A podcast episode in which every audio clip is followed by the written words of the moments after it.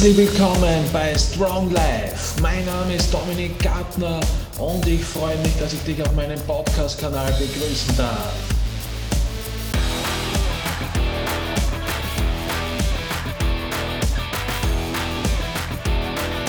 Strong Life. Hallo und herzlich willkommen bei Strong Life Podcast. Heute mit einer weiteren Episode und heute wieder mit einem coolen Gast, mit dem Anthony. Wir werden heute das Thema Schlaf behandeln. Hallo. Servus, grüß dich. Hofft dir geht's gut? Mir geht's super, ja. Mir geht's super und äh, ich freue mich, da sein zu dürfen. Danke für die Einladung. Ja, ich freue mich auf das Thema Schlaf, was wir heute behandeln werden, wird sicher ein cooles Thema werden. Äh, ja, wenn wir zu dir kommen, magst du ganz mhm. kurz vorstellen bei den Leuten, wer du bist, was du machst, wo du herkommst? Ja, ähm, also wir haben ja schon vorher geredet, ich bin geboren in Graz, äh, aber aufgewachsen in Wien. Äh, also eine kleine Gemeinsamkeit, die wir schon haben neben dem Bodybuilding und neben dem Coaching. Ähm, ich bin 26, äh, studiere jetzt gerade fertig Physiotherapie, also ich habe noch zwei Praktika in Wien und dann hoffentlich bald meinen Bachelor und bin ansonsten seit 2013 als Trainer unterwegs, habe meinen Schwerpunkt eher beim Personal Training. Das ist das, was mich ein bisschen mehr erfüllt, weil ich da halt eben auch die Physiotherapie dann zukünftig mehr einfließen kann. Mache aber auch sehr, sehr gern Online-Coaching und da dann eher Richtung Bodybuilding und ein bisschen Powerlifting. Cool, cool. Ja, das ist eh, was wir gesagt haben, wo wir die Gemeinsamkeiten haben. Ja. Mhm. Äh, wie bist denn du damals zum Krafttraining gekommen? Krafttraining war so allgemein. Ja, ähm, es war eigentlich so, mein Vater war Profifußballer und deswegen bin ich auch mit Fußball aufgewachsen. Äh, leider hat er mir das Talent nicht geerbt und ich habe halt in ganz viele Sportarten so hineingeschnuppert. Also ich war als Kind immer eher übergewichtig, aber trotzdem sehr sportbegeistert. Also ein bisschen Schwimmen, ein bisschen Muay Thai und solche Sachen. Ähm, und habe dann aber mit 14 mir Hanteln gekauft, beziehungsweise von meinem Vater gewünscht und das war so die erste Sache, die mich richtig einfach begeistert hat und einfach, ich war hooked, ja. Und ähm, habe dann mit 15 mich sofort angemeldet im uns oder ist das für den? Ich weiß nicht, gibt es das in Graz auch für den? Den gibt es in Graz auch, ja. Gibt es in ganz Österreich, oder? Gibt es in ganz genau. Österreich, in jeder großen Stadt, glaube ich, ja. Genau, genau. Das war so mein erstes Fitnesscenter, war ganz cool und von dem Moment war ich eigentlich hooked, habe dann sehr, sehr viel abgenommen am Anfang, dann wieder sehr rasant zugenommen, ähm, weil ich halt Muskeln aufbauen wollte und das war halt so die erste Sache, weißt du, wo ich einfach auch dann auf Team Andro oder so gelesen habe. Und ja. seitdem ist es eigentlich dabei geblieben. Also das war 2009. Boah. Also ist jetzt schon eine Weile her. Ja, richtig cool. Ja, stimmt. Der ist mhm. jetzt da schon über zehn Jahre, ja. Mhm. So typischer Start halt. Zuerst alles probiert im Sport und dann irgendwann das für dich entdeckt. Genau, also als Kind und Jugendlicher halt so ein bisschen, genau, ja. Ich habe gerade bei mir nämlich das Thema Leidenschaft, die Leidenschaft mhm. machen, wo die Leute aus ihrer Leidenschaft eine Berufung machen. Da passt mhm. sowas mhm. immer gut dazu. Ja, das war so, ich, ich würde das als das größte Glück in meinem Leben beschreiben. Ja. Es, ist, ähm, es ist einfach aufgetaucht, es ist gekommen und ich bin mir bis zum heutigen Tage zu 100% bewusst, dass es genau das ist, was ich machen möchte. Und ich weiß nicht, womit ich dieses Glück verdient habe. Ja. Also ich ja. wache jeden Tag auf und habe Bock auf das, was ich halt mache und das zu lernen, was ich lerne. Ähm, das ist, ja, Leidenschaft trifft es ganz gut. Und vor allem die Vernetzung untereinander, gell? Mhm. den Leuten, mit den Trainern, mit den Bodybuilder-Kollegen ist schon Wahnsinn, mhm. ja. Definitiv, ja. Und ja, wir haben ja eine Gemeinsamkeit, haben wir ja noch. Wir waren ja beide schon auf der Bühne. Mhm. Wie bist du dazu gekommen, genau. dann in weiterer Folge Krafttraining und dann auf die Bühne mhm. zu gehen? Das ist ja da dann noch die Stufe drüber. Ist lustig, dass du fragst, weil ich habe mich letztens gefragt, wie ist das eigentlich? Ich habe 2015 meine erste Prep gemacht und ich kann mich gar nicht mehr erinnern, wann dieser Moment war, dass ich gesagt habe, ich mache jetzt Bodybuilding. Ähm, ich glaube, irgendwer in, der, in einem Gym, in dem ich damals war, hat das gemacht und ich habe das cool gefunden und dann habe ich mich ein bisschen eingelesen, habe relativ schnell die ANBF gefunden. Die gab es ja damals, glaube ich, auch noch gar nicht so lange. Ähm, und das war halt irgendwie so ein bisschen mein Glück, dass ich die ANBF gefunden habe. Das war auch der einzige Wettkampf, den ich damals gemacht habe, mhm. äh, was im Nachhinein natürlich ein bisschen ein Fehler war, weil ähm, bei meiner zweiten Prep habe ich dann drei Wettkämpfe gemacht, das ist deutlich besser. Ähm, aber ja, ich habe mir, glaube ich, eines Tages irgendwie gedacht, hey, machen wir das einmal. Ja? Machen wir das einmal, gell, ja. Ich habe zwar 19 Jahre auch nur einen Wettkampf ja. gemacht und habe mir ja. gedacht wie du. Wie mm. in der Phase haben wir gedacht, eigentlich habe ich jetzt die ganze Diät nur für einen Wettkampf gemacht. Wie lange hast du diätet? Naja, fast, ja, fast 40 Wochen. Ich bin von 100 Boah. Kilo mhm. runter auf knapp 70 Kilo. Boah, okay, ja. Ja, ist ein, bisschen ja, ist ein gutes Stück. Also zehn Monate oder so. Ja, genau, ja. Genau, ja. Ah, ja bei mir waren es damals auch äh, neun oder zehn, ich weiß gar nicht mehr. Und ich habe es echt so bereut, dass es nur ein Wettkampf war, weil du bist dann das erste Mal auf der Bühne und es ist egal, was du davor schon am Posing übst und so. Es ist einfach nochmal eine neue Erfahrung, die du handeln musst. Und der Sprung vom ersten Wettkampf zum zweiten Wettkampf ist so immens. Ja.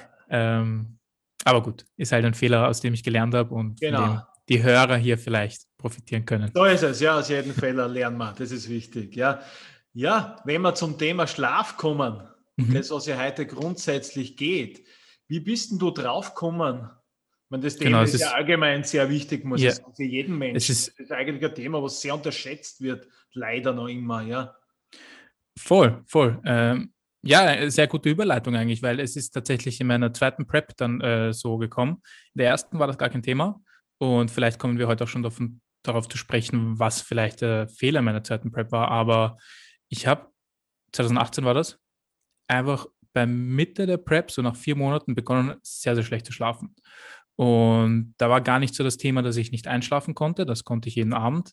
Aber ich bin aufgewacht nach zwei, drei Stunden und konnte dann einfach nicht weiter schlafen. Und das war am Anfang gar nicht so schlimm. Am Anfang war das mal eine Dreiviertelstunde, die ich wach gelegen bin und dann bin ich aufgestanden und dann einfach wieder schlafen gegangen. Und ab Monat sechs oder so, ähm, also die Prep ging acht Monate, ähm, war es dann schon sehr heftig. Also da habe ich dann so einen komplett äh, verzogenen zirkadianen Rhythmus gehabt und bin dann eigentlich immer so bis um 14 Uhr im Bett gelegen, weil ich irgendwie versucht habe, mir noch ein paar Stunden Schlaf zu holen und dann bin ich halt langsam aus dem Bett und bin trotzdem irgendwie noch müde gewesen und lethargisch und hatte damals das Glück, dass halt gerade Sommerferien waren und ich halt mit dem Coaching relativ flexibel war. Sonst hätte ich ja sowieso normal aufstehen müssen.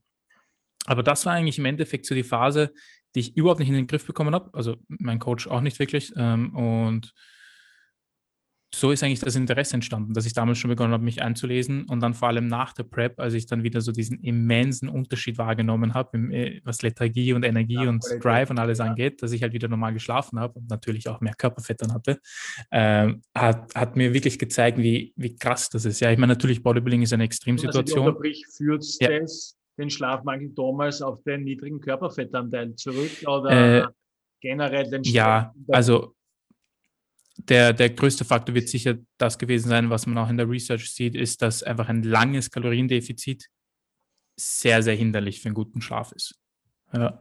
Ähm, also das ist sicher auch für Menschen interessant, die sehr, sehr lange Diätphasen planen. Also wenn jetzt jemand zum Beispiel 50 Kilo oder so abnehmen möchte, dann würde ich das anhand von äh, Breaks in dieser Diät auch definitiv vom Schlaf abhängig machen, weil jeder reagiert darauf, darauf anders. Warum ich persönlich aber in meiner ersten Prep überhaupt nicht so negativ mit dem Schlaf reagiert habe und in der zweiten schon, ist halt interessant, ähm, weil das spricht dann eigentlich schon dafür, dass ich in der zweiten Prep etwas anders gemacht habe als in der ersten. Ja, klar, stimmt, ja, stimmt. Ähm, und deswegen führe ich es nicht nur aufs Defizit zurück, weil das war auch gar nicht so krass. Ich musste in meiner zweiten Prep nur 14 Kilo abnehmen. Das war nicht viel. Also 14 Kilo in acht Monaten das war recht gechillt ähm, für Bodybuilding-Verhältnisse. Für Bodybuilding. und ich führe es eher darauf zurück, zu welchen Uhrzeiten ich was gegessen habe. Ah, okay, eher auf die ja. Ernährung zurück. Ja, schon. Ja. ja. Genau. Ja, dann, dann reden wir gleich über das Thema Ernährung, mhm. würde ich sagen.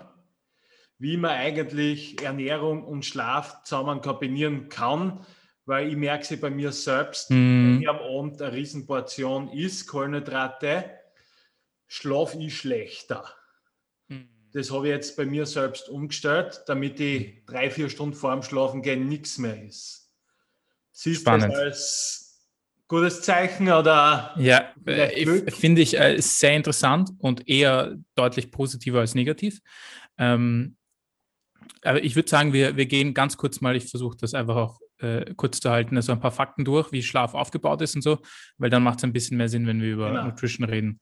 Ähm, also grundsätzlich, so die wichtigsten Facts sind eigentlich, ähm, dass es Kurz- und Langschläfer gibt. Und die wichtigste Aufgabe beim Thema Schlaf ist für sich selbst herauszufinden, ob man eher Kurz- oder Langschläfer ist. Ähm, also du hast mir auch die Frage zukommen lassen, ob es die optimale Schlafdauer gibt. Genau. Das ist gar nicht so leicht zu beantworten. Die muss man für sich selber herausfinden. Ähm, Und bitte, jemand, der gerade frisch Kinder hat, ist jetzt in dieser Debatte ausgenommen. Genau. Ja? Also das kommt mir jedes Mal und dafür habe ich natürlich sehr, sehr viel Empathie. Ähm, ich kenne mittlerweile viele Menschen, die jetzt jung Vater oder Mutter geworden sind. Da zählt das Thema Schlaf jetzt natürlich. Wir bei nicht. mir Leute im Coaching, ja. die natürlich ja. Nachtschicht arbeiten. Ne? Genau, genau. Die muss man auch wieder ja. von den Rhythmus. Genau, ich habe auch Polizisten und äh, Feuerwehr und solche Sachen. Das, äh, das ist dann nochmal ein ganz eigenes Thema äh, wo man sich auf jeden Fall nochmal einlesen kann. Da gibt es sicher Strategien, aber das ist jetzt nicht die breite Masse. Ähm, also was ich sagen wollte, ist, es gibt auf jeden Fall Kurz- und Langschläfer und die, die optimale Schlafdauer ist irgendwo so zwischen sechseinhalb und zehn Stunden. Also sehr, sehr breit. Und man muss halt für sich finden, wo das ist. Die wenigsten werden zehn Stunden brauchen. Aber tendenziell, wenn hier Leute zuhören, die viel Krafttraining oder generell viel Sport machen, ähm, ist acht meistens schon das Minimum, was ich so jetzt ähm, gesehen habe. Ähm, aber nichtsdestotrotz, man sollte einfach für sich herausfinden, ähm, ob man eher viel oder weniger braucht, was halt natürlich relativ ist. ist genau. Ja die, wo man schlaft. Äh, genau. Die, dann gibt es ja die, ich sage mal, wenn man acht Stunden schläft, ist man neun, hm. neun Stunden im Bett oder? Genau, genau. Das ist eine sehr interessante Frage, weil das halt sehr stark davon abhängig ist, ob man der Typ ist, der sofort einschläft oder noch mal so eine Viertelstunde, 20 Minuten braucht zum Einschlafen. Ja. Ähm, deswegen ist das eine gute Frage, ja. Also das muss man halt auch für sich, wenn man das tracken möchte oder wenn man das, also ich würde jedem empfehlen, eine Zeit lang seinen Tra äh, Schlaf zu tracken, so wie Nutrition, weil man einfach sehr viel daraus lernt. Man nicht nur was jetzt, dass man dann unbedingt besser schläft, aber man lernt einfach daraus, wie seine Habits sind, was macht man eigentlich vom Schlafengehen, hat man ein Ritual, was macht man eigentlich in der Früh, äh, wie ist der Rhythmus. Also man lernt sehr viel, wenn man das einfach mal macht. Das ist genauso wie mit Kalorien tracken oder Training tracken. Ähm, aber du sagst schon richtig, es ist äh, reine Bettzeit ist nicht immer die Schlafdauer und ich würde hier auf Schlafdauer gehen. Und sagen wir jetzt einmal, du weißt von dir, dass du ähm, siebeneinhalb Stunden Schlaf brauchst, regelmäßig, und wenn du die kriegst, dann bist du an einem guten Rhythmus. Ähm, dann gibt es aber schon die Möglichkeit, dass man aus sich selbst einen Frühaufsteher oder einen Spätaufsteher macht. Also wir haben das schon so genetisch eher in uns drinnen, ähm, dass man eher zum Beispiel eine Eule ist, ja, also mhm. länger wach bleibt und dann auch länger schläft. Ähm, aber die Schlafdauer ist eigentlich das Wichtige. Also sobald man seine richtige Schlafdauer hat und dann einen Rhythmus etabliert, kann man sich gerne auch daran gewöhnen. Also die meisten schaffen das, glaube ich, wenn sie es wirklich durchziehen, dass sie um neun schlafen gehen und um fünf aufstehen. Ja, Oder halt um Mitternacht schlafen gehen. Wenn man einen Job hat, wo man um sechs Uhr genau, beginnt. Genau, Genau. Jeder, der das hat, jeder, der genau. aufbleibt und um fünf wieder aufsteht, genau. dann hat man unterm Strich nur fünf Stunden. Und genau. ich höre halt immer wieder von Leuten, die was sagen, wir haben Probleme ja. beim Einschlafen. Mhm. Und ja. aus irgendeinem Grund, ich mag halt nicht so früh schlafen gehen, ja, mhm. halt am nächsten Tag um fünf der Wecker läutet. Das, das ist dann tatsächlich eine, äh, eine interessante Sache, weil ähm, man kann versuchen, was man möchte. Man kann mit Naps versuchen, äh, dem entgegenzukommen. Man kann am Wochenende, Wochenende definitiv auch nachschlafen. Man kann Schlafdefizit aufholen, aber nur bis zu einem gewissen Grad. Also es ist bei 100 Prozent nicht das Gleiche, ähm, fünf Tage unter der Woche Schlaf äh, zu sein und dann zwei Tage am Wochenende länger zu schlafen. Auch wenn du, wenn wir das jetzt von den Stunden aufrechnen würden, du würdest halt sehr, sehr viel mehr Nachteile davon haben. Ja, es wäre ja. immer noch besser, als wenn du dieses Schlafdefizit nie aufholst, aber meistens holt sich der Körper dieses Schlafdefizit. Okay. Ähm, also was ich sagen wollte, ist, man kann sich das umgewöhnen, aber die Dauer sollte jeder für sich herausfinden. Und ähm, was dann aber auch definitiv kein Problem ist, ist mal eine Nacht länger, äh, länger wach zu bleiben oder weniger zu schlafen oder so. Dass, wenn man da sich selbst schon kennt und seine Habits hat, ist das überhaupt kein Problem. Also ich, ich merke das immer wieder. Ich habe da auch äh, zu Training ein paar Paper gefunden, dass man eigentlich nach ein oder zwei Nächten weniger Schlaf nicht wirklich schwächer ist. Also da haben sie Griffkraft getestet, sie haben Squat Rep Max getestet, ähm, Deadlift und die Leute waren nicht schwächer. Und ich merke das auch, ich, ich bin oft nach einer schlechten oder einer kürzeren Nacht genauso gut im Training. Ja, also ich würde mir überhaupt keine Gedanken machen, wenn es ja, ein oder zwei Nächte sind. Das ist Kopfsache, ja, ob ich da ja. stark bin. Ja. Weil wenn ich schon ja. mit Gedanken reingehe, ich habe weniger geschlafen, heute schaffe ich nicht so viel, dann wäre genau. Genau. eher mit und, der mentalen Basis. Ja, und das war auch immer so ein, äh, also ich bin ja auf Instagram schon ein bisschen bekannt dafür, dass ich ja mich so gerne mit Schlaf auseinandersetze. Und ein Kritikpunkt kam immer so, ja, ähm, dass das halt irgendwie so ein bisschen auch Angstmacherei sein kann. Und dessen bin ich mir definitiv bewusst. Das ist enorm wichtig, dass wenn man solche Themen behandelt, ähm, auch jedes Mal gleichzeitig aufklärt und sagt, schaut her, da geht es jetzt ums große Ganze, ja, wie viel schläfst du im Jahr, ja, genau. aber ob du jetzt im Jahr 30 Nächte hast, die halt kürzer sind, ist wurscht, das ist egal, ja. Es geht darum, wie viele Tage der Woche schaffst du, einen gewissen Habit zu haben. Und die zweite Sache ist halt eben so, dass man sich ein bisschen mit dem zirkadianen Rhythmus befasst. Ähm, das Problem bei der Sache ist, also das ist halt unser Tag-Nacht-Rhythmus, ist, dass der nicht bei jedem Menschen 24 Stunden dauert, sondern ein bisschen länger. Also meistens dauert er 24 Stunden und 15 Minuten. Genau, ja, das. Und das führt dann zu dem Problem, dass du eigentlich zum, und das passiert im Urlaub sehr oft, dass man dann eigentlich jeden Tag immer ein bisschen länger wach sein kann. Stimmt, und ja, stimmt, so wird ja. statt äh, 9 Uhr Schlafenszeit irgendwann 23 Uhr Schlafenszeit. Und da ist halt eben dann das Problem, dass der zirkadiane Rhythmus sehr, sehr wichtig ist, ist, wenn du wirklich, und da reden wir jetzt von eher vom Sport und allem, wirklich sehr leistungsfähig sein möchtest. Also bin mir 100% sicher, jeder Mensch, der das schon mal erfahren hat, dass er mal zwei Monate lang zu jedem, zur gleichen Zeit schlafen gegangen ist und zur gleichen Zeit aufgewacht, merkt einen Unterschied, als wenn das nicht so ist. Ja. Du bist einfach viel leistungsfähiger. Ähm, und das ist halt natürlich durch soziale Umstände, Familie, Job und so nicht immer möglich. Das ist mir definitiv bewusst. Aber es sollte trotzdem gesagt sein, wenn, äh, wenn dir das wirklich sehr wichtig ist, im Training 100 Prozent zu geben. Oder einfach aus, Leistungssport. Genau. Oder einfach aus deinen Energieleveln. Sagen wir mal, du hast einen Job als, keine Ahnung, Jurist oder so, wo du wirklich sehr fokussiert sein musst dann würde ich Schlaf eine sehr hohe Priorität zurechnen und sagen, äh, mich wachen mindestens sechs Tage in der Woche zur gleichen Zeit auf. Ja, ich merke es also, bei mir, seit ich den Schlafrhythmus ja. drinnen habe, es ist einfach der ganze Tag anders. Mhm, ja, also genau. ich bin um acht, wenn ich um acht das letzte Training habe, auch noch immer nicht miert. Aber ich merke halt, um neun Uhr gehe ich schlafen und da schlafe ich dann einfach, ja. Und genau, ja. um fünf bin ich wieder wach. Mhm. Das ist richtig, richtig cool, ja. War das bei dir immer schon so, dass du so der Früh Frühaufsteher warst? War schon immer so eigentlich, mhm. ja. ja. Mhm. Eben, das ist, das ist eben das. bin ich dann auf das Thema Schlaf gekommen. Ja, ja, ja. Da war aber das Peak. Ja. Und dadurch. Hast du es abonniert? Genau, genau. Sehr cool, sehr cool, freut mich. Ähm, ja, also wie gesagt, das, das ist tatsächlich so. Also man spricht in der Wissenschaft davon, dass es ähm, eher dazu tendiert, dass ein Drittel der Menschen Eulen sind, ein Drittel der Leute sind äh, Lerchen und ein Drittel sind so ein Misch Mischtyp. Ähm, aber wie gesagt, ich habe die Erfahrung gemacht dass, und auch gelesen, dass sehr viele Leute sich das umtrainieren können. Ja, also du kannst dein ganzes Leben lang, 20, 30 Jahre lang jemand gewesen sein, der eher bis um neun in der Früh geschlafen hat. Und wenn du aber einen neuen, einen neuen Job hast und dann Kinder, dann sind die Leute auf einmal immer um fünf wach und gehen halt am Abend früher schlafen. Ja, also das kann man sich, glaube ich, schon umtrainieren aber die Schlafdauer eben nicht. Die ist wichtig, ja, genau. Ja, also wenn du immer neun Stunden schläfst, wirst du es nicht schaffen, auf sieben Stunden zu gehen. Langfristig. Langfristig, ja. ja. Langfristig. Ja, wenn wir dann sind beim Thema, was ist, wenn wir fünf Stunden nur schlafen, dann sind wir beim Thema Schlafmangel. Mhm. Was, was passiert im Körper, wenn wir jetzt Schlafmangel haben? Wie würde es das, ja, äh, bleiben wir bei, bei jedem anders auswirken? Oder? Natürlich, ja. Bleiben wir bei, bei Training und Ernährung, weil das Ding ist, ähm, ich muss ich habe ja eigentlich auch keinen Disclaimer gegeben, das ist ja, aber das ist ja selbstverständlich. Ähm, ich bin da jetzt überhaupt kein Schlafexperte und das ist halt auch so ein komplexes Thema, da, mhm. da spielen halt, da spielt halt Verhalten, Umwelt, äh, familiäre, soziale Sachen, da spielt ja alles mit rein. Ähm, es gibt sehr, sehr viel zu ähm, Depressionen und solche Sachen. Ähm, alles, was in diese Richtung geht, ist sicher sehr interessant, aber das ist jetzt nicht unbedingt etwas, was, was uns hier tangiert und worüber genau. ich auch nicht reden sollte. Ja. Ähm, aber was, was Nutrition und Training angeht, ist es so, dass ähm, trainingsmäßig äh, kurze, also akute Schlafdefizite kein Problem sind.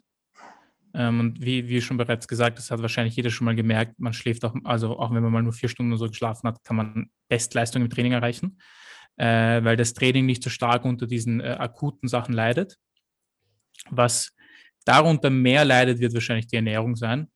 Und langfristig, also wenn du langfristig keinen guten Schlafrhythmus hast, für dich keinen guten Schlafrhythmus, äh, weil wie gesagt, da sind ja die Menschen auch wiederum sehr gut, unterschiedlich gut darin, das zu kompensieren. Genau. Ja?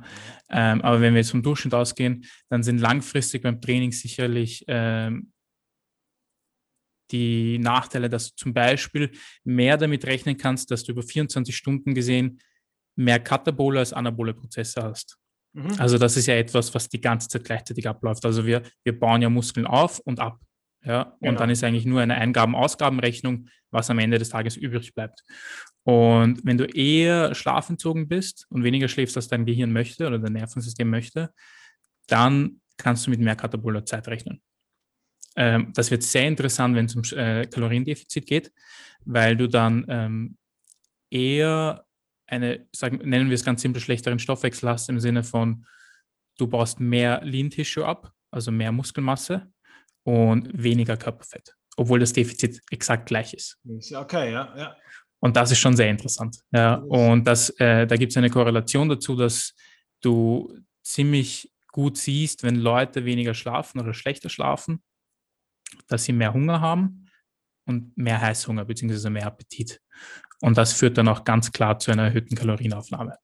Ja. Ähm, bei den Studien muss man halt jetzt dazu sagen, das sind jetzt, glaube ich, nicht immer, ich habe mir die Population leider nicht immer so genau angeschaut, das ist jetzt nicht immer äh, Trainingspopulation, äh, weil das, das, ist die Frage, die ich mir die ganze Zeit bei dieser Schlafrecherche gestellt habe. Ähm, ist das auf uns Trainierende, vor allem auf uns Bodybuilder oder Powerlifter äh, oder ähnliche Sportarten umzuwälzen? Nicht immer. Ja? Also es gibt immer, zum Beispiel so die Sache von ähm, Glycemic Control, also dass halt ähm, Insulinresistenz oder generell hier so Stoffwechselmilieus ähm, herrschen, die vielleicht nicht optimal beschrieben sind.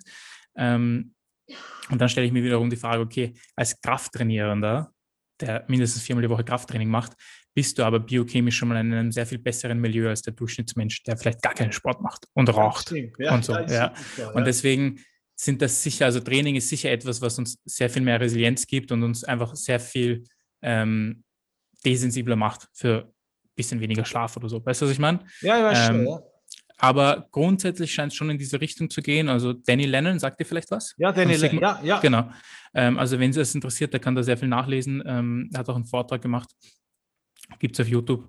Ähm, was Nutrition angeht, scheint es schon zu sein, so zu sein, dass man eben mit diesem erhöhten Appetit, mit mehr Hunger rechnen kann, dass man mehr damit rechnen kann, weniger Fett zu verlieren und mehr Muskeln abzubauen im, äh, im Defizit, auch wenn das Defizit gleich ist. Und ähm, was auch interessant ist, ist bei so Menschen, die wie ich, also ich bin auch eher so dieser, ähm, also ich schlafe im Schnitt acht bis neun Stunden und dann auch eher spät und schlafe länger, wenn ich es mir aussuchen kann, ähm, dann, dass man bei diesen Menschen auch eher sieht, dass sie eine schlechtere Diätqualität aufweisen, das ist dann auch wiederum jetzt die Frage, okay, wie hat man das definiert? Ähm, aber generell anscheinend weniger Mikronährstoffe und so weiter. Ähm, und dass sie auch später essen. Und jetzt hat man dann diese Korrelation dazu gesehen, dass diese Menschen halt tendenziell eher metabolische Krankheiten aufweisen, Diabetes zum Beispiel. Ja, stimmt. Ähm, und dann ist halt jetzt die Frage, okay, ist das jetzt eine Korrelation, die auch auf Kausalität beruht? Ähm, aber in ihrem Sigma-Statement das kann man sich durchlesen. Das ist gratis auf ihrer Website. Äh, ja, wir verlinken dann, dann unten im Können wir auf jeden Fall verlinken. Leute genau, ähm, haben sie auch alles zitiert, das ist ganz cool. Und da scheint es dann eher in diese Richtung zu gehen, dass man sagt, man könnte probieren, und deswegen hast du das auch vorher sehr, sehr cool angesprochen, ähm, sein Essensfenster zu minimieren. Genau. Ja, dass man quasi nicht die ganze Zeit in diesem Postprandial State ist, also dass dein Nervensystem nicht die ganze Zeit in dem State ist, wo es Essen verdauen muss. Vielleicht äh, mit dem Fasting gutes Thema für zum Beispiel, normale zum Beispiel. Leute jetzt, was jetzt genau. wie das dann gut funktioniert. Ja, ist genau, weil du da nur acht Stunden schwierig, aber Essensfenster hast. Ja. für normale Menschen vielleicht. Mhm. Genau. Eben, für mich Thema, stellt sich halt eben wiederum die Frage, weil ich schon eigentlich eher der Meinung bin, dass man als Bodybuilder oder jemand, der maximalen äh, Muskel- und Kraftaufbau gewährleisten möchte, ähm, genug Protein-Feedings am Tag genau, haben sollte. Genau. geht. Da muss man äh, immer einen Unterschied sehen zwischen genau, genau. Bodybuilding genau. und genau. einfach normales Training oder nur normaler Alltag. Ja, genau. genau, genau. Aber dennoch versuche ich so, dass ich halt mein letztes, meine letzte Mahlzeit, und das ist dann meistens auch nur Protein, ähm, schon so spätestens zwei Stunden vorm Schlafen gehen habe. Ja. Ich für mich habe das Gefühl, dass mir das relativ gut tut.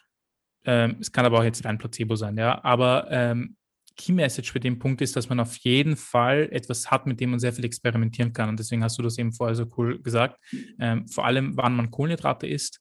Ähm, ob man bei der letzten Mahlzeit eben eher, so wie ich, ein bisschen eher eiweißlastig oder eher kohlenhydratlastig. Ja. Ich habe auch schon von Leuten gehört, dass sie sehr, sehr gut nach Kohlenhydraten schlafen. Ja, Total, ähm, ich schon mitgekriegt. Ja, ja, ja, eben, also ich glaube, das sollte man einfach für sich herausfinden. Was ich jetzt gelesen habe, ist jetzt die, die, die Evidenz eher noch ein bisschen neu darin und das sind Fragen, die sich jetzt erst in den letzten Jahren gestellt haben. Das dauert noch, um da wirklich was äh, Aussagekräftiges sagen zu können. Aber ich würde einfach damit herumspielen, vor allem wenn ich in einer Diät bin. Ja, also zum Beispiel jetzt klassisches Beispiel, wir Bodybuilder essen immer alle gerne Skür und wir essen auch gerne Oats. Ähm, es könnte zum Beispiel sein, dass wenn du als letzte Mahlzeit deine Oats hast, schlechter schlafen würdest, als wenn du als letzte Mahlzeit dein Skür hast. Äh, weil Oats in Oats ist wieder viel Wasser, vielleicht musst du dann auch wieder in der Nacht aufstehen, weil du auf die Toilette musst. Ähm, Oats brauchen tendenziell mehr Verdauungskraft als Skür.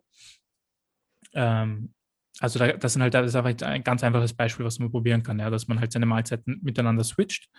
Ähm, und zum Beispiel auch, da haben ein paar Kunden von mir äh, ganz gutes Feedback gegeben, dass man mehr seiner Kalorien in der ersten Tageshälfte hat genau, als in der zweiten ja. Tageshälfte. Und das ist, finde ich, eh ein, ein, eine, eigentlich eine Win-Win-Situation, weil du ja für dein Training ähm, sicher mehr davon profitierst, als wenn es umgekehrt ist. Also ich habe zum Beispiel in meiner ersten Prep den Fehler gemacht, dass ich Intermittent Fasting halt in, in der Prep angewendet habe und dann halt, je nachdem, wann ich train trainieren war, halt entweder noch nüchtern war oder immer so eine 350 Kalorien Mahlzeit erst intus hatte und dann ins Training gegangen bin und dann gab es Du hast ja von den Kohlenhydraten ja. eher über den Tag verteilt. Eine große Kohlenhydratmahlzeit macht dich ja glücklich, macht dich ja voll. Genau, genau, genau. Hast ja nicht wirklich so viel. Gen genau, genau, genau. Und ich habe mich halt, das Coole war damals für mich, deswegen hat es auch so gut funktioniert für mich psychisch, ähm, dass ich mich halt immer auf meine Mahlzeit am Abend gefreut habe. Aber im Nachhinein gesehen war wahrscheinlich der, die, die Performance im Training sicher nicht so gut, wie wenn ich mehr gefrühstückt hätte. Genau. Würde ich schon behaupten. Ähm, und deswegen ist es eine Win-Win-Situation. Kann man einfach mal probieren, wie man darauf reagiert, ja. Dass man zum Beispiel ein bisschen mehr frühstückt, statt zum Beispiel den gewohnten 500 Kalorien vielleicht mal 900 Kalorien, ja, und dafür dann am Abend weniger isst. Ja. Und hey, wenn, wenn das fürs Training gut wirkt und für den Schlaf gut wirkt, dann hat man was Cooles herausgefunden und wenn nicht, dann halt nicht. Ja. Dann nicht, ja, dann muss man ja. eben wieder was anderes probieren, ja. Äh, genau. Zum Thema Trinken eigentlich auch mhm. den Rundumschlaf, was man da mhm. sagt? Ähm, wenn du trinken sagst, denke ich jetzt vor allem an Kaffee, äh, aber wenn es um Wasser geht, ähm, ist das wirklich eine der simpelsten Sachen, die man anwenden kann. Einfach in der zweiten Tageshälfte beginnen weniger zu trinken und vor allem in den letzten Stunden vorm Schlafen gehen. Also ich finde es immer sehr, sehr schade, wenn ich vor allem beim Diäten wegen dem Urinieren aufwachen muss. Ja. Ja. Und auch wenn ich danach sofort wieder einschlafe, ja, es ist halt einfach, mich, mich regt das schon auf, wenn ich allein nur 20 Minuten Schlafdauer dadurch verliere. Ja. ja. Ähm, und da muss man jetzt aber wieder abwägen. Ich kenne viele Menschen, für die ist das das Normalste auf der Welt, mindestens einmal in der Nacht aufs Klo zu gehen. Ist halt einfach so. Ähm, das hängt ja auch voll damit zusammen, wie stark deine Blase ist und wie dein Gehirn das einfach reguliert. Ja, ist bei aber mir auch so. Ich habe jetzt bei ja. mir auch probiert, in der zweiten Tageshälfte ein bisschen weniger zum Trinken. Mhm, mhm. Habe jetzt aber trotzdem den Anschein, dass ja. es trotzdem gleich ist, dass ich trotzdem einmal ja. in der Nacht munter werde. Ja, also, eben dann bist du halt eben einer der Menschen, für die das das Normalste ist, ja. Genau, ja. Ähm, ich meinte jetzt eher so, wie wenn es bei mir ist. Bei mir ist das überhaupt nicht normal. Ich wache eigentlich nicht auf in der Nacht. Ähm, deswegen war das in der Prep damals auch für mich so abnormal, einfach aufzuwachen, nicht weiter schlafen zu können. Ähm, und wenn ich halt als nicht gewöhnter Mensch dann nicht aufs Trinken achte und dann deswegen aufwache, zweimal vielleicht sogar, fände ich das schade, aber es ist jetzt. Dann ist es Stress. Ja, ich meine, du kennst das, meistens schläft man danach eh super genau, weiter. super ein, ja. Ah, genau. Weil du beim Thema Kaffee vorher kurz warst. Mhm. Ich habe die Diskussion jetzt mhm. öfters gehabt mit Leuten, mhm. die sagen, auch wenn sie am Abend Kaffee konsumieren, mhm. schlafen sie trotzdem gleich gut. Ja, ja. Ich glaube, dass die ähm. Schlafqualität nicht die mhm. gleiche ist. Kenne ich gut, weil meine Eltern sind aus Albanien, also eher ein bisschen äh, südlicher angehaucht und da ist es ja, oder wenn jemand Italiener kennt, trinkt man ja um 10 am Abend noch einen doppelten Espresso. Ähm, und meinen Eltern scheint das gar nichts auszumachen. Ich glaube, die Frage kann man nur so beantworten, dass man sagt, es kommt einerseits darauf an, wie gewöhnt man Koffein ist. Also Leute, die halt irgendwann äh, für die Koffein halt fast nichts mehr macht, da wird es dann wahrscheinlich auch nicht äh, eine große Auswirkung haben.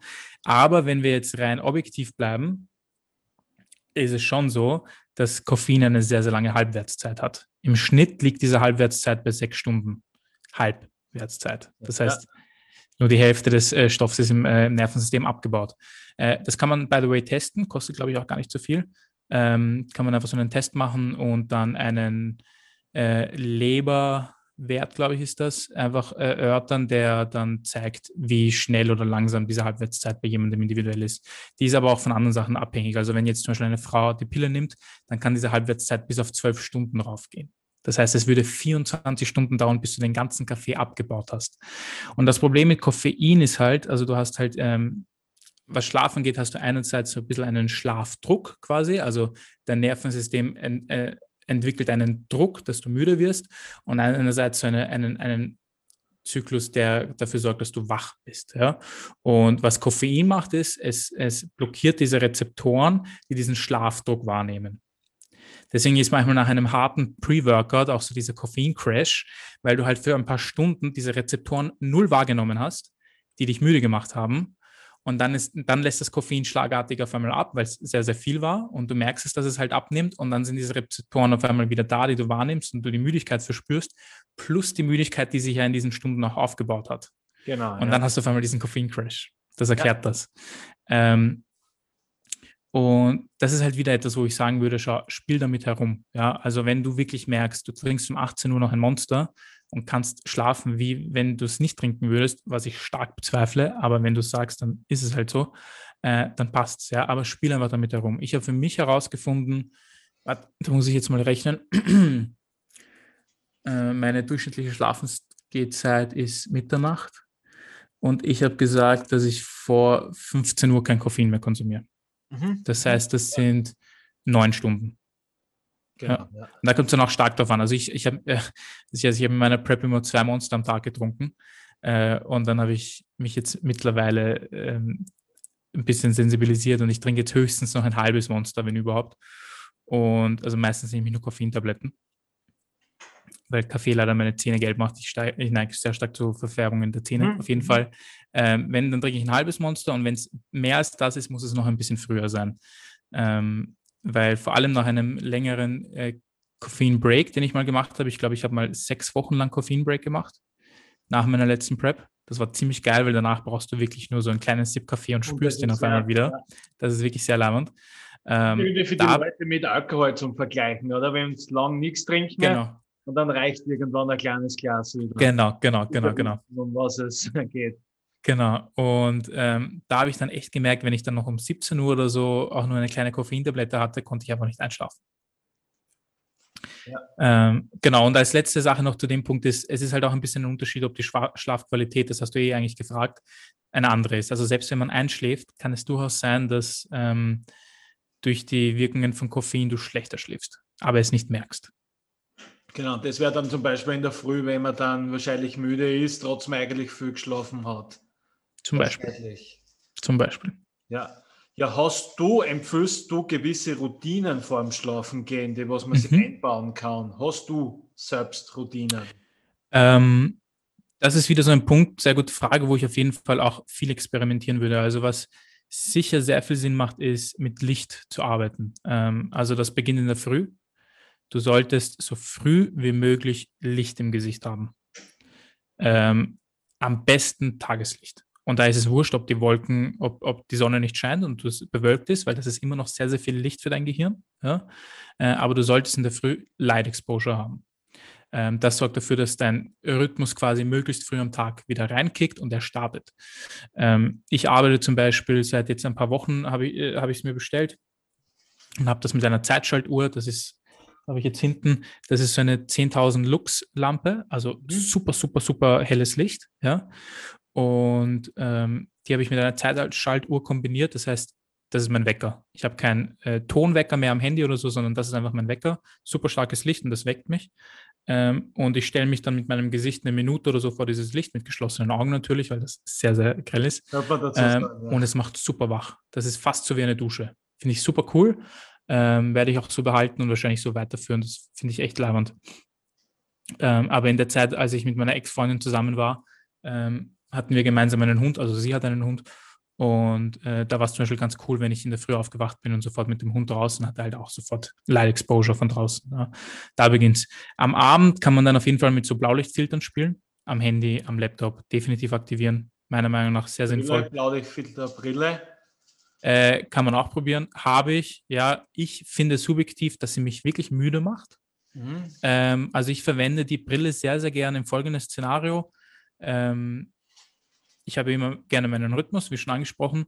Und ich habe jetzt zum Beispiel äh, eine Nacht mit jemandem verbracht oder war unterwegs oder ähm, habe länger gelesen, weil es mich halt interessiert hat, mache ich ja auch manchmal. Ähm, und weiß dann vielleicht am nächsten Tag, gut, ich habe jetzt länger geschlafen, vielleicht bin ich am Abend noch nicht so müde, wie ich jetzt normalerweise um Mitternacht wäre, dann tue ich mir um elf die Brille rauf und habe eher wirklich die Erfahrung gemacht, dass ich dann auch dann einschlafe, wann ich schlafen möchte. Und ohne Brille vielleicht nicht, weil ich dann auch eben durch diese 24 Stunden und 15 Minuten eher dazu okay, tendiere, okay. ein bisschen länger aufzubleiben. Und so verschiebt sich wieder mein Rhythmus. Also für diese Sachen finde ich die Brille sehr cool. Sie jeden, jeden Tag vorm Schlafen gehen zu tragen, finde ich nicht sinnvoll. Okay, okay. Weil sobald du deinen Rhythmus hast, wirst du eh müde. Weißt? Stimmt, stimmt, ja. ja. Ähm, aber genau, am Handy einfach den Blaulichtfilter komplett äh, aufdrehen, wenn man noch gerne am Handy ist. Aber tendenziell viel besser, die letzte Stunde gar nicht mehr an elektronischen Geräten zu hängen und eher was zu lesen äh, oder einfach was Entspannendes zu machen. Ähm, also du sollst am Abend da nochmal rausgehen, sinnvoll, nicht sinnvoll?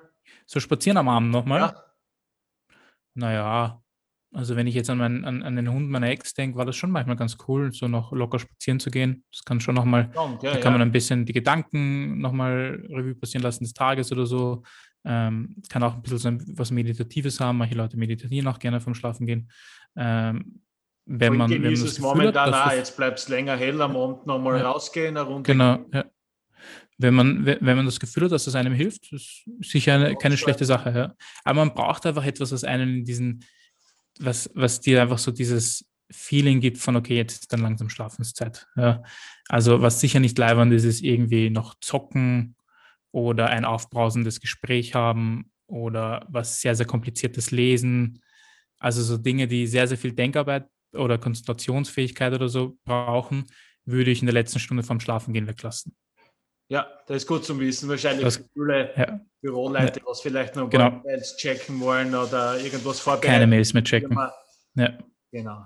Außer es ist halt für dich irgendwie kognitiv super easy und es ist eine Mail, wo drinnen steht, ähm, ein Rezept, über das du nachdenkst oder morgen ist der Termin um diese Uhrzeit, du machst ein paar Gedanken, dann ist es jetzt sicher nicht so schlimm.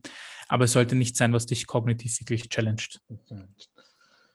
Ja, beim Thema Schlaf, glaubst du, mhm. wo geht es in Zukunft hin, die Schlafforschung? Hast du auch circa, kann man das schon circa mhm. sagen? Mhm. Äh, spannend, ja, weil äh, es gibt ja jetzt diese ganzen Schlaftracking-Sachen und ich habe es ja auch eine Zeit lang versucht mit meiner Apple Watch oder mit, mit dem Handy ähm, ich finde es ganz cool, um mal ein bisschen zu experimentieren. Ja, das Problem nur an diesen Sachen ist, also ich glaube, das genaueste, was es zurzeit gibt, ist der Aura-Ring. Mhm. Und selbst der ist sehr ungenau. Okay, okay. ähm, und, aber wie gesagt, er ist wahrscheinlich das genaueste, was man haben kann. Kann der aber geht manchmal Leid stressen auch, oder? Wenn jetzt genau, genau, genau. Und das geht es auch, oder? Genau. Also das, das größte Kontra, das ich bei Schlaftracking sehe, ist äh, die subjektive äh, das subjektive Empfinden. Also wenn mein Ring oder mein Schlafgerät mir sagt, ich habe nicht so gut geschlafen, obwohl ich eigentlich eh ausgeschlafen wäre, ja, dann ist das definitiv kontraproduktiv. Und ähm, da wissen wir, glaube ich, auch so aus äh, psychologischen Sachen, ähm, habe ich mal ein bisschen was dazu gelesen. Selbst wenn du glaubst, dass es dich nicht beeinflusst, tut es das. Tut es, gell? Ja, klar. Äh, und ähm, also entweder man ist wirklich sehr analytisch und kann das sehr neutral betrachten ähm, oder man lässt es weg ja, und spielt sich vielleicht mal eine Zeit lang damit. Aber ähm, so schnell wie die Sachen sich zurzeit entwickeln, also ich meine, wenn wir jetzt darüber nachdenken, was in den letzten 50 Jahren mit Computertechnologie passiert ist, dann wird in den nächsten 10, 20 Jahren sicher sehr, sehr viel passieren, was ähm, leistbare Schlaftracking-Geräte genau. angeht. Also das Einzige, was ja wirklich richtig genau ist, ist halt ein Schlaflabor äh, was halt sehr, sehr teure Geräte sind und dann nochmal Fachkräfte, äh, die bezahlt werden müssen und so. Also das will sich sicher nicht jeder leisten. Aber wenn jemand Schlafprobleme ja, hat, ja, dann sehr sinnvoll. Genau. Fällen, genau. Ja. Ich hatte mal einen Kunden, der äh, nicht wusste, dass er eine Schlafapnoe hat. Ähm, und äh, also auch ein anderer, bei dem war es auch so, dass der einfach zu wenig Sauerstoff hatte in der Nacht, ja, und deswegen jetzt eine Schlafmaske hat und der hat eigentlich nie wirklich gesagt, dass er Schlafprobleme hat. Und durch Zufall ist er dann auf das draufgekommen und seitdem schläft er hundertmal besser, mein Ja, ja. so habe ich ähm, gehört. Ja, so ja, also wenn man den Verdacht hat, dass man da irgendwas hat mit dem Schlaf, dann würde ich schon einfach mal zu einem Arzt gehen und schauen, ob das Sinn macht, das zu untersuchen. Aber ja, um die Frage zu beantworten, da kommt sicher noch sehr viel. Also ich kann mir gut vorstellen, dass wir in 15 Jahren irgendwelche Armbänder haben, die nicht einmal 300 Euro kosten und schon sehr akkurat tracken können. Kann ich mir gut vorstellen. Ja, stimmt, ja, stimmt. Mhm. Ja, so wie es halt alles in letzter Zeit so entwickelt hat. Genau, ja. Ja, dann kommen wir nochmal zu dir selbst. Mhm. Was, was, hast du in Zukunft geplant? Ich meine, wir haben ja schon kurz geredet in mhm. Physiotherapie, mhm. aber was siehst du die in fünf Jahren, wenn man schon so weit vorausschauen kann? Mhm. Wir haben erst letztes Jahr mit ja. Corona nicht einmal drei Monate ja. vorausschauen können. Aber ja, ja, true that. Das war, ähm, in fünf Jahren bin ich 31, 32 und äh, stecke hoffentlich mitten in der Familienplanung. Ähm, habe hoffentlich meinen ersten eigenen Hund, vielleicht sogar zwei. Ähm, denke vielleicht schon langsam ans erste Kind. Und ansonsten sehe ich mich beruflich weiterhin im Das Gym in Wien, wo ich arbeite und mir gut vorstellen kann, dass ich immer da arbeiten werde. Also ähm, ich wollte eigentlich immer in den Süden ziehen, aber seitdem es das Gym gibt. Nicht mehr, ja. Nicht mehr. ähm, Wo ich jetzt hoffentlich bald rauskommen kann. Ja, ja, ja. ja. Ähm, also ja, beruflich definitiv im Gym und äh, physiotherapiemäßig in einer sehr coolen Praxis. Mhm. Da hätte ich schon ein paar Wunschorte, wo ich gerne mit einem sehr coolen Team zusammenarbeiten würde. Ähm, und ja, ich, ich möchte einfach auf einer intellektuellen Ebene Physio und Training ein bisschen mit voranbringen. Ja, ich möchte einfach so einen, einen ganz, ganz kleinen Teil dazu leisten können. Ich weiß, dass ich nicht der gescheiteste Mensch bin, aber ich glaube, dass ich sehr interessiert bin. Und deswegen würde ich einfach sehr, sehr gern die paar Ärzte, die ich kennengelernt habe und die paar Physios, die ich kennengelernt habe und die paar gute Coaches, ich meine, man denkt an Alex Pürzel, mit dem ich mir eigentlich Wahnsinn, fast jeden ja. Tag Kontakt habe, äh, dass ich mit diesen Menschen einfach versuche, in der deutschsprachigen Szene ein bisschen was voranzubringen. Vorantreiben, genau, Mehrwert ja. zum Bieten. Genau, genau. Ja. Ich glaube, das unterschätzen wir sehr oft. Ja. Also ich glaube, vor allem so als Deutschsprachiger, weil ja eigentlich der Großteil immer englischsprachig ist, wir vergessen immer, wie viel wir eigentlich voranbringen können. Und ich finde es immer auch schade, zum Beispiel, wenn, wenn gute deutschsprachige Leute, egal in welchem Bereich, äh, ihr Social Media auf Englisch machen. Ja, genau. Weil ich mir denke, du erreichst einfach genau die deutschen Leute nicht, die das eigentlich brauchen, von deinem Wissen zu profitieren. Genau, ja. Äh, ähm, wobei natürlich, wenn jetzt keine Ahnung, ein Valentin Tambosi halt einfach wirklich was ganz Großes anstrebt, dann sollte das, das natürlich auf Englisch machen, weil der kann das auch sehr, sehr gut. Ähm, aber ich bin zum Beispiel bei ihm auch froh, dass er weiterhin auch deutschen Content hat. Genau, ja. genau, er kombiniert ähm, eigentlich genau. perfekt. Ja. ja. Und deswegen ähm, hoffe ich einfach, meinen Beitrag leisten zu können und wie gesagt, sehe mich als Trainer und Physio im das Gym und das so ja. wie wir uns einfach vernetzen gegenseitig. Genau, genau, genau. Das ist genau. bei meinem Podcast auch so. Ich will die verschiedensten Leute zu mir im Podcast holen, zu den verschiedensten Themen, damit die mhm. Leute Mehrwert kriegen, Mehrwert kriegen. Mhm. Genau. Wir genau. lernen ja auch bei jedem Podcast wieder so Eben, ja. und lernen immer also, Menschen kennen. Das ist eigentlich das ja. Wichtigste, muss ich sagen. Ja. Ich finde das so cool, dass du das machst, weil ähm, ich höre extrem viel Podcasts. Also ich höre einen Podcast durchschnittlich am Tag, mindestens. Äh, wenn ich am Preppen bin und viele Steps mache, höre ich zwei Podcasts am Tag. Ähm, und es, ich bin schon auf so viele Dinge gestoßen durch Podcasts, ja. Und vor allem, wenn du dann halt auch mal nicht in der Fitnessbubble bleibst, sondern irgendwo äh, ein bisschen andere, so Psychologie oder Joe Rogan und dann irgendwelche interessanten Athleten, die nicht Bodybuilding machen, dann kommt man immer auf so coole Sachen drauf, ja. Genau, äh, auch ja. zum Beispiel schon Schlaf. Ich habe, glaube ich, 25 Podcasts über Schlaf gehört, irgendwann mal. Ähm, und das hat auch natürlich meine Recherche sehr weit angetrieben weil du dann da einfach eine Sache hörst und vor allem auch so anekdotische Sachen, da erzählt mal da eine, Gesch eine, eine Geschichte. Ähm, also Podcasts sind extrem wertvoll. Also es ist schon ein sehr cooles Tool, ja. Das ist meistens eine Praxiserfahrung von jemandem, der was mhm. das erzählt, der hat das genau. durchlebt. Ja, und das finde ich so genau. cool, dass man dann sie vernetzen kann. Ja. Mhm. Voll. Ja, dann möchte ich mich bei dir bedanken, dass du dir die Zeit genommen hast, dass wir über das Thema sprechen haben können.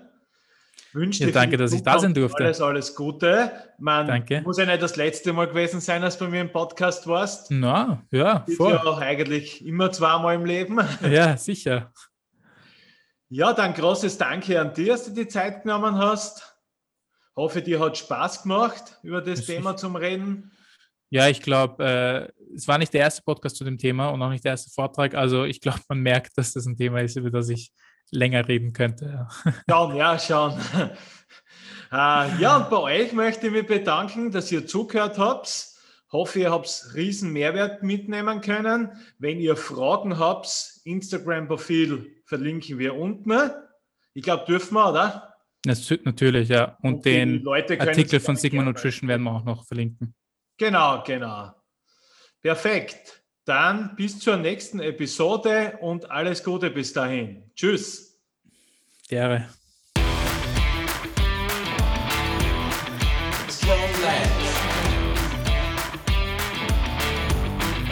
Vielen Dank, dass du dir meinen Podcast angehört hast. Alle weiteren Infos findest du in der Podcast-Beschreibung. Wenn dir dieser Podcast sehr gut gefallen hat, lass mir bitte ein Abo da, damit verpasst du auch keine weiteren Podcast-Folgen mehr. Und bis zum nächsten Mal. Tschüss.